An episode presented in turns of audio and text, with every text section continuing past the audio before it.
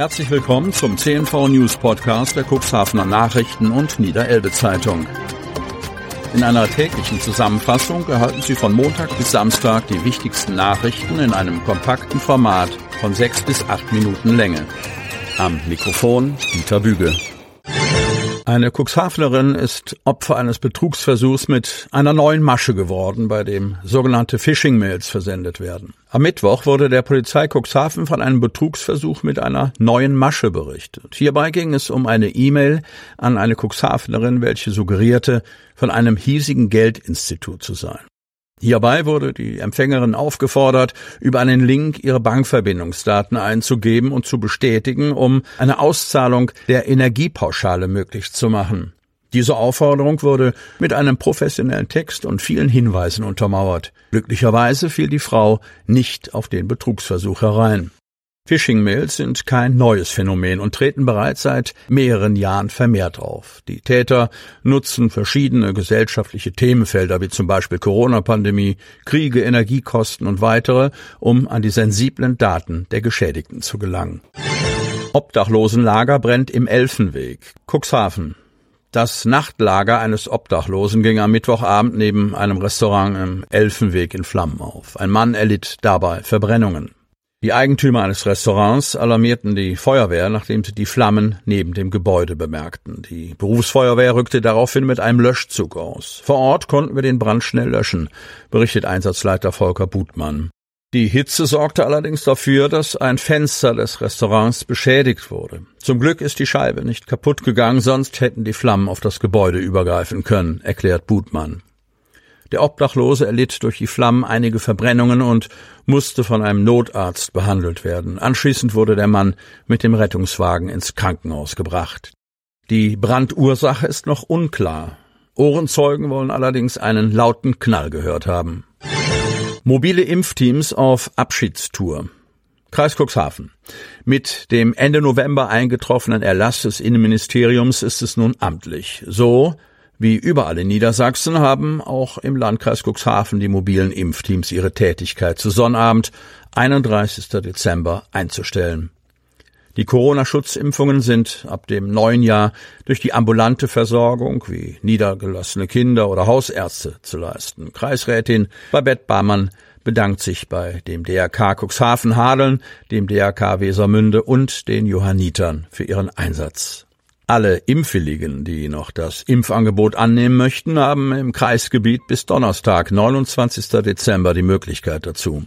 Das Impflokal im City Center in der Stadt Cuxhaven impft letztmalig am Freitag, 16. Dezember. Wann und wo die mobilen Impfteams in diesem Monat noch unterwegs sind, ist auf der Homepage des Landkreises Cuxhaven zu finden. Neue Fläche für Windpark in Oberndorf. Nach langer Debatte hat sich der Oberndorfer Gemeinderat dazu entschlossen, Flächen für den Bau weiterer Windenergieanlagen bereitzustellen, allerdings mit einigen Einschränkungen. Mit einer Gegenstimme und einer Enthaltung stimmte der Gemeinderat auf seiner letzten Sitzung in diesem Jahr am Mittwochabend im Restaurant Kombüse für die Bereitstellung einer Fläche, auf der die Projektierer UMA AG PNE und Förderwind weitere Windenergieanlagen errichten möchten. Dabei geht es um die Erweiterung des bereits vorhandenen Windparks Oberndorf und den Windpark Oberndorf 2 und Süd. Der Bau-, Wege- und Umweltausschuss des Gemeinderates hatte das Thema bereits am 8. November auf der Tagesordnung. Doch es gab noch reichlich Beratungsbedarf, sodass der Punkt von der darauf folgenden Ratssitzung genommen und zurückgestellt wurde. Oberndorfs Bürgermeister Detlef Horeis erläuterte, dass zwischenzeitlich ein interfraktionelles Gespräch stattgefunden habe, wo die kritischsten Punkte angesprochen und ausgeräumt worden seien. Somit könne der Rat nun den Planungen zustimmen.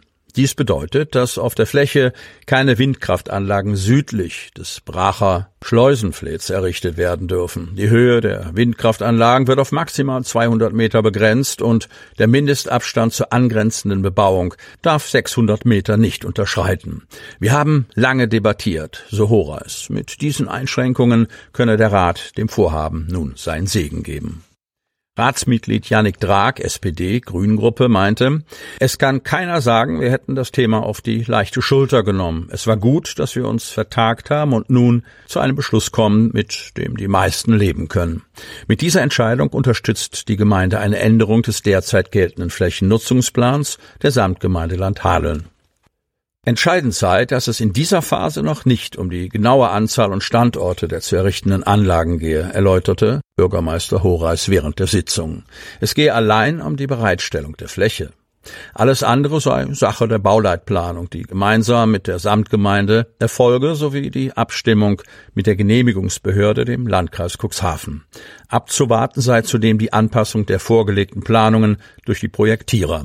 Von Bedeutung sei zudem, so Horeis, dass auf dem Gebiet des schon bestehenden Oberndorfer Windparks nur fünf von möglichen sieben Windkraftanlagen errichtet worden seien. Zwei seien wegen des schlechten Untergrundes nicht gebaut worden und können nun in die erweiterte Planung wieder mit einbezogen werden. Bei der nun ausgewiesenen Fläche gehe es voraussichtlich um drei bis vier neue Anlagen. Allerdings seien die Pläne der Projektierer noch nicht komplett bekannt, sagte der Bürgermeister auf kritische Nachfragen während der Bürgerfragestunde.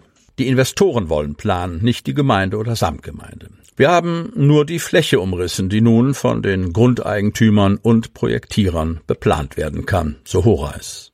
Wir haben nicht über Zahl und Position von Anlagen beschlossen. Erst im Verfahren nach dem Bundesemissionsschutzgesetz könne die Gemeinde wieder Einfluss auf die weitere Vorgehensweise nehmen. Sie hörten den Podcast der CNV Medien. Redaktionsleitung Ulrich Rode und Christoph Käfer. Produktion Win Marketing, Agentur für Text- und Audioproduktion.